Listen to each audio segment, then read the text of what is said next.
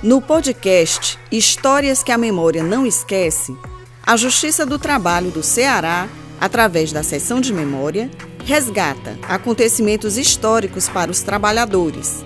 Ao todo, são oito episódios que narram os fatos mais marcantes de oito décadas da Justiça do Trabalho do Ceará, no período compreendido entre 1941 a 2021. Neste sexto episódio, que trata da década de 1990, são tratados o aumento do desemprego, o aquecimento do mercado imobiliário, além do aumento das demandas trabalhistas. Conheça também as cinco obras que impactaram a construção civil no estado do Ceará. Escute agora o podcast Histórias que a Memória Não Esquece. Controlada a inflação com a implantação do Plano Real, o desemprego passou a ser um novo temor dos trabalhadores de todo o país. De acordo com o Instituto Brasileiro de Geografia e Estatística, IBGE, a taxa de desemprego dobrou no Brasil durante essa década. Saiu de 3,7 em 1990 para 7,4 em 2000. O Brasil passou a ser o terceiro país com maior número de pessoas desempregadas, 7,7 milhões.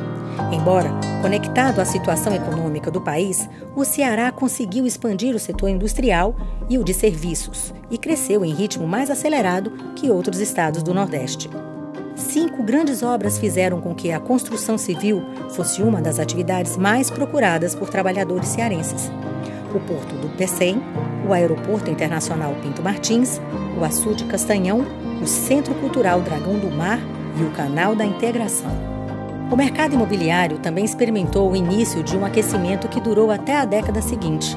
Com a expansão, a construção civil também entrou no elenco de grandes demandantes da Justiça do Trabalho. O crescimento do setor não foi acompanhado de programas de prevenção de acidentes, tornando pedidos por danos materiais e morais em canteiros de obras as queixas mais frequentes. A população cearense ganhou nesse período oito varas do trabalho. Fortaleza recebeu quatro unidades a nona, a décima, a décima primeira e a décima segunda vara.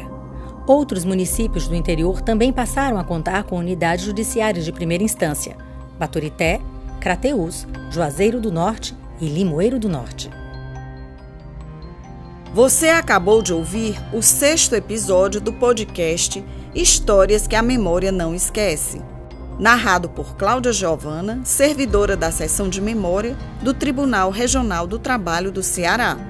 Quer saber mais?